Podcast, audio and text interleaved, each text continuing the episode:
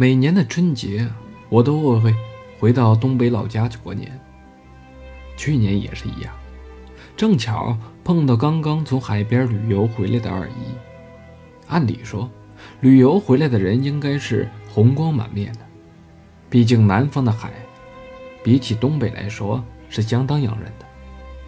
可见到二姨的时候，我却发现她的心情并不美好，也丝毫没有旅游回来的那种。兴奋劲儿。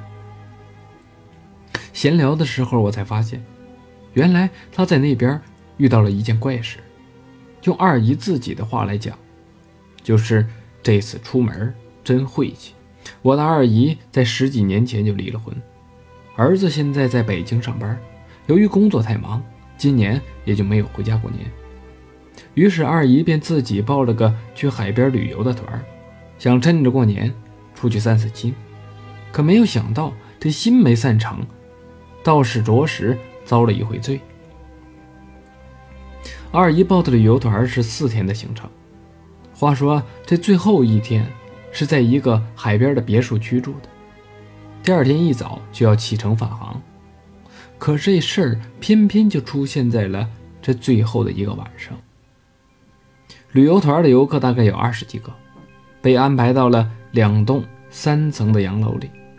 而导游们则住在几百米开外的另一栋楼里，房间是两个人的。二姨和同行的一个东北来的大姐住到了一起。由于他们的年龄比较相仿，又是独自出门旅游，于是变成了朋友。二姨回来之后跟我说，当时导游们住的地方，她也去看过，挺破的，都是十几年前的老房子。而游客们住的洋楼都是这几年新修的，里面的设施非常好，大家还都称赞这旅行社为游客着想呢。而当时那个导游也是客气了几句，没有多说什么。如果大家知道这座别墅的来历，估计早就没有好气儿了。吃完了晚饭之后，二姨便独自到外面镇子里边去转一圈。回来的时候已经晚上九点多了。由于这个旅行团里的游客多半是东北的中老年人，所以往常的这个时候，大家肯定已经回到自己的房间里准备睡觉。可他回来的时候，却发现大部分人还在院子里边晃悠，有几个老大爷还特意从屋里边搬出了凳子，坐在一边闷声不响的抽烟。有一个带着小孩的妇女。也抱着孩子在门口踱来踱去的，看那孩子一会儿一个哈欠，估计也是困得不行了。二姨就问这是怎么了，同屋的大姐就跟他解释，本来啊自己吃完了晚饭，就想回房去看电视，可是这屋子里边越待越冷，而且虽然屋子里的灯、电视都开着，但总感觉心里发慌。总之就是一个人在屋子里边挺害怕的。那大姐以为是南方的潮气，自己还不适应，就打算把窗户先打开，让外面的空气吹进来，暖暖屋子，而自己先到院子里边坐一会儿。毕竟当时外面也有二十多度，还是挺热的。可没想到下了楼才发现，有一些人早就坐在外面了，都吵着说屋里边冷。这个时候，坐在旁边的一个大爷忍不住了，就说了一句。不是冷那么简单，这楼挺邪乎，我住着都觉得瘆得慌。后来又有人把矛头指向了导游，抱怨了几句之后，有一些实在是困得受不了的，就回去睡了。院子里边渐渐的安静下来。二姨当然也回了自己的房间，在床上坐了一会儿，的确是有点冷，不过可能是刚刚开窗户的原因吧。他自己倒没有感觉像众人说的那么邪乎，就关了灯，躺在床上准备睡觉。二姨说，平时自己的睡眠还是挺不错的，基本上躺下有个十几分钟就能睡着。可是那天在床上折腾了一个多小时，愣是没睡着。不仅如此，他说当时躺在床上才感觉到之前众人们说的冷是什么意思，那是一种阴冷，其实并不动人。却让人觉得心烦，这种感觉相当难受，让人有些害怕。总之是非常不舒服的。大概快十二点的时候，二姨实在心慌的不行，就索性坐了起来，打算吃点降压药。可没想到临床的大姐这时候突然说了一句：“妹子，我咋感觉这屋这么渗人呢。”二姨有些吃惊，看来这屋真的有不对的地方。既然都睡不着，两个人索性就打开灯，检查一下房间。说实话，二姨当时确实有些害怕了。那些鬼神什么的，她倒不在乎。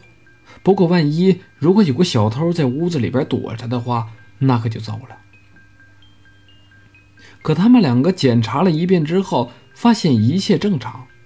没办法，一想到明天早上还要坐车，两个人只好决定开着门口的小灯睡觉，这样至少能够壮壮胆子。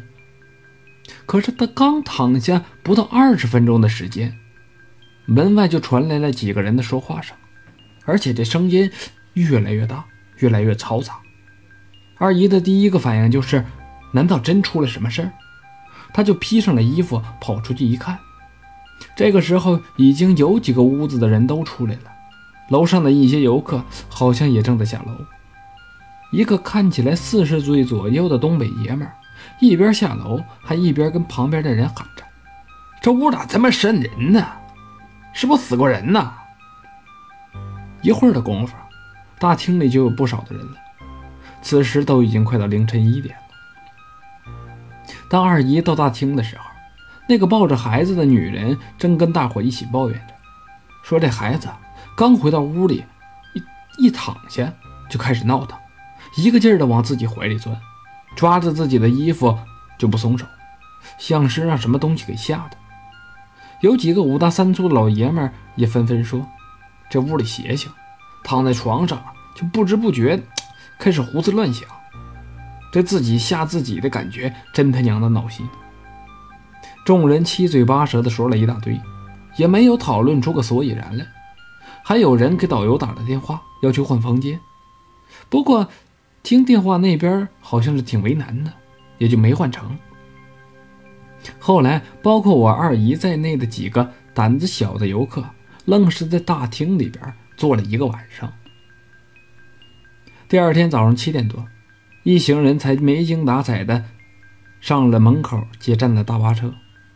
大家上车的时候，那导游还没到。开车的司机是当地人，他听到众人的议论，显得一副心知肚明的样子。在几个东北大妈的再三询问之下，他才说出了这么一句话：“哎呀，我只能告诉你们啊。”你们住的这片楼是当年日本兵屠杀中国人的乱坟岗子，这片地以前都是庄稼，开发还不到三年呢，能不邪乎吗？